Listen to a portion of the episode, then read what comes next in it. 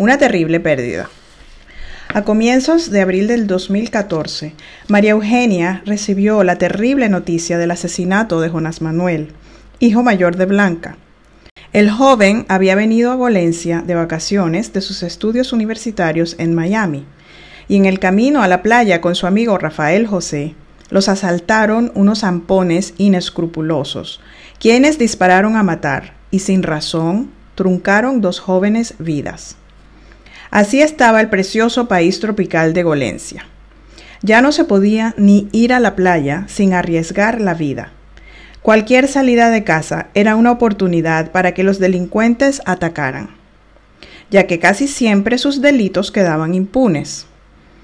La policía estaba muy ocupada controlando manifestaciones masivas de personas que protestaban por la falta de recursos, por la inseguridad misma y por la ineficiencia de un gobierno que se había dedicado a instaurar a cualquier costo el socialismo del siglo XXI, según los parámetros de un par de ancianos dictadores en una isla caribeña detenida en el tiempo y en la miseria. María Eugenia acompañó a Carolina al aeropuerto a recoger a Blanca Esperanza, la hermana gemela del joven asesinado, quien llegaba con su madrina Elena Isabel desde Houston. Las esperaban para el entierro. Carolina conocía a muchos guardias y así pudieron esperar a las viajeras en una zona restringida antes de que cruzaran el área de control de pasaportes. Carolina y María Eugenia se habían acercado mucho a Blanca y sus hijos durante las reuniones posteriores a su divorcio, que se prolongaron hasta el 2010. Fue desgarrador ver a esa madre despedirse de su único hijo varón.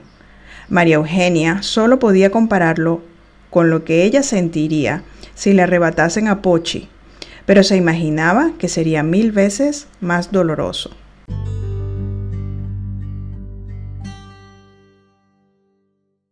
Alma canina. La tarde después del entierro de Jonás Manuel, María Eugenia y Martín salieron juntos a caminar a sus tres perros.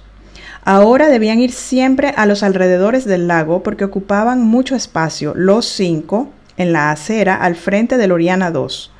La ciudad crecía. Las personas se volvían más intolerantes, más apresuradas. Todo el mundo debía estar de vuelta en la seguridad de sus hogares antes de la puesta del sol. Lo bueno en el trópico es que oscurece casi a la misma hora todos los días, independientemente de la época del año. Incluso durante los días más cortos, Martín y Maru alcanzaban a terminar sus jornadas laborales y esperaban para sacar juntos a los perros antes de cenar. Así podían estar de regreso a casa sin angustia de ser atacados por malhechores encubiertos por la oscuridad de la noche. Además, les hacía mucho bien el ejercicio físico después de haber lidiado con las exigencias de sus trabajos. Maru descansaba su voz y el esfuerzo que presupone mantener a un grupo de niños motivados a cantar y aprender música. Martín descansaba de las exigencias de la empresa de plomería de Guillermo. Podía decirse que María Eugenia y Martín eran de esas parejas que habían alcanzado una conexión que pocos lograban. A pesar de las diferencias sociales de sus padres, sus sueldos eran bastante equivalentes y sus intereses eran tan comunes que la única frustración de su relación fue la de no poder concebir hijos humanos. Su pasión por los perros los ayudó a superarlo y ahora se encontraban en el clímax de la felicidad. María Eugenia había comenzado a asistir a unos seminarios en línea sobre espiritualidad se había puesto a estudiar las alternativas oficiales para explicar qué pasa con las personas después de la muerte. Recordaba una canción que aprendió de pequeña en el colegio y que ya no enseñaban en el Juan 23. Una roca inmóvil en su soledad, una flor o el pájaro feliz que ves, no podrá vivir, no podrá gozar de esta vida singular que Dios nos da. Eso significaba que sus hijos caninos no tenían alma. Ella confiaba en la vida eterna estipulada en el cristianismo para reunirse algún día con sus padres. Pero sus perros, a quienes quería como si fuesen sus descendientes aquí en la tierra, no podrían acompañarla. Sintió mucha tristeza y lo compartió una tarde con Martín mientras caminaban por el paseo del lago. En su típico tono burlón que calmaba a María Eugenia cuando las cosas se ponían muy serias, Martín le dijo, No, Maru, ellos son budistas y van a reencarnar como humanos. Algún día esos humanos morirán y entonces sus almas se reunirán con las nuestras en el más allá. Eso bastó y sobró para tranquilizar a María Eugenia. La explicación la convenció después de muerta, tendría una eternidad para esperar las almas humanas de sus hijos caninos.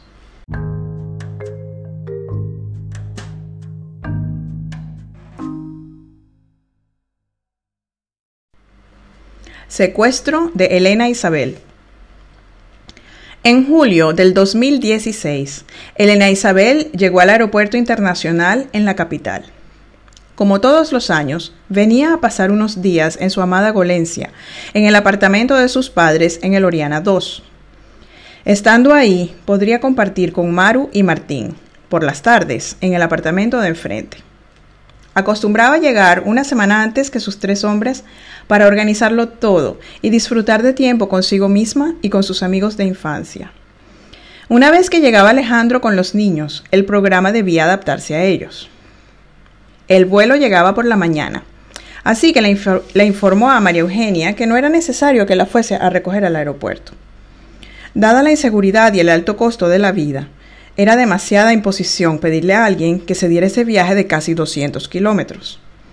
Maru insistió en vano y Elena decidió tomar un taxi desde el aeropuerto hasta Golencia. La calidad de vida de los habitantes de aquel hermoso país tropical se había deteriorado mucho. No se conseguían repuestos para los automóviles.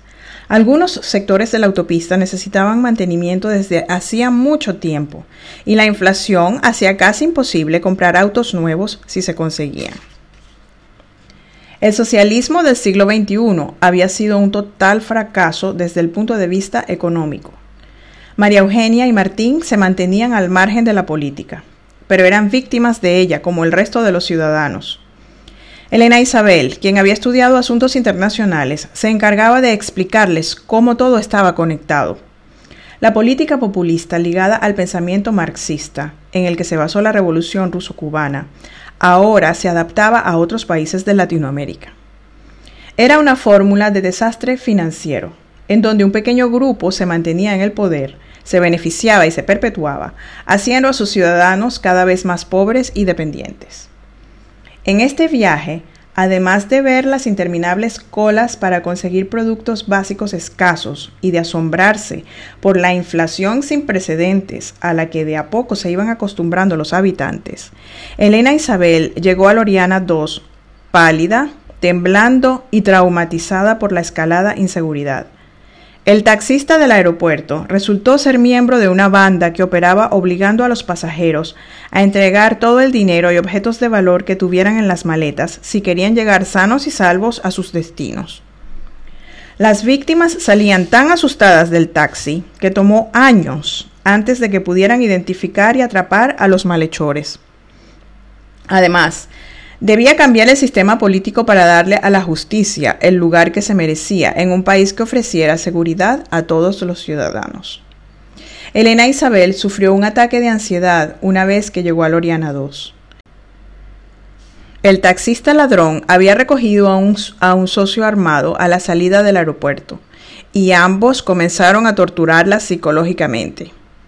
Ella sabía cómo no habría vigilancia suficiente en todo el camino como para intentar escapar. Luego del asesinato de Jonas Manuel, dos años antes, no podía arriesgarse a ser víctima fatal de unos zampones. Sus niños la necesitaban. Muchos pensamientos pasaron por su mente, pero se mantuvo fuerte y no demostró pánico ante sus atacantes, pues sabía que eso podría detonar un ataque funesto en su contra. Los ladrones quedaron satisfechos con el botín, porque Elena Isabel traía muchos billetes verdes. Planeaba cambiarlos en el mercado negro para pagar por unas reparaciones que la empresa de Guillermo había realizado en el apartamento de sus padres. Al final de los 200 kilómetros del recorrido, la dejaron en el edificio de al lado de Loriana 2, pues ella no quiso mostrarles su verdadero destino. Elena no sabe cómo arrastró su pequeña maleta hasta la entrada del edificio de su infancia, ni cómo logró mantener las llaves un tanto estables para poder abrir la reja de Loriana 2.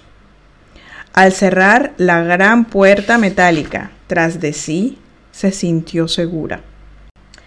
Caminó hacia el ascensor, pasando por uno de los bancos debajo de los eucaliptus, y se sentó, agotada, a llorar. Allí sí que dio rienda suelta a su frustración, a su impotencia, a su rabia, y decidió, sin más, que no volvería a Golencia hasta que no cayera ese régimen. El país que ella tanto amaba y al cual había permanecido conectada simplemente ya no estaba. Los habitantes parecían no entender la gravedad de los cambios que iban imponiéndoles poco a poco. Cuando María Eugenia regresó del trabajo esa tarde, tocó el timbre del apartamento de Elena Isabel, esperando conseguir a una amiga sonriente para darle un fuerte abrazo. En cambio, se sorprendió de ver a una mujer cautelosa al abrir la puerta, quien le contó una horrible historia como las que ocurrían a diario en cualquier lugar del país.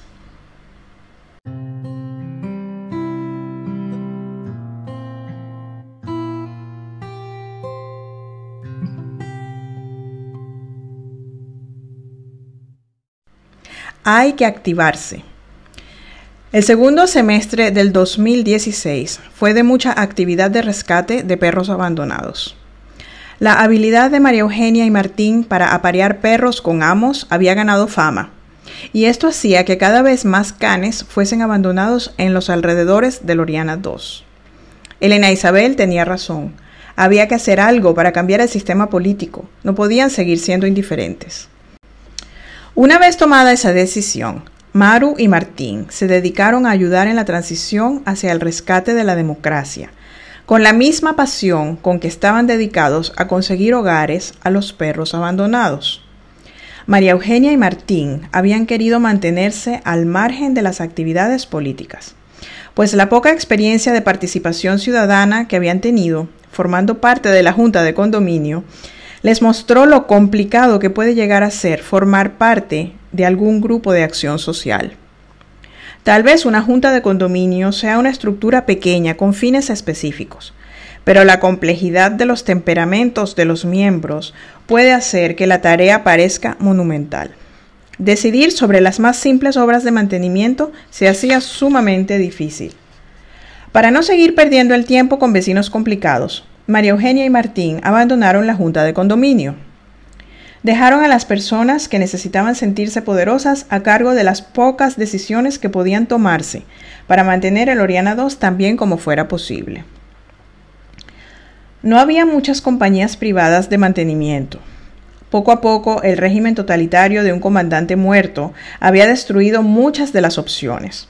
Había que contratar a la compañía que aún pudiera ofrecer el servicio que se requería. A veces era la plomería, a veces pintura o jardinería. La empresa de plomería de Guillermo era de las pocas que seguían operando con cierta normalidad. Sin embargo, Martín veía los números de las cuentas al final de cada trimestre y los resultados anuales. Las ganancias eran cada vez menores. Los costos de operación y mantenimiento habían aumentado exponencialmente en los años de la revolución. El controlador gobierno ponía trabas y aumentaba los trámites burocráticos, introduciendo nuevos impuestos y licencias para que las empresas siguieran funcionando legalmente. María Eugenia veía el mismo efecto en el Juan 23.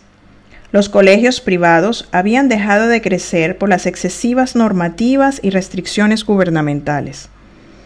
Se hacía lo que se podía con los recursos con los que contaban cada vez era más difícil importar tecnologías y otros recursos para estar a la altura de los modernos colegios en países más desarrollados.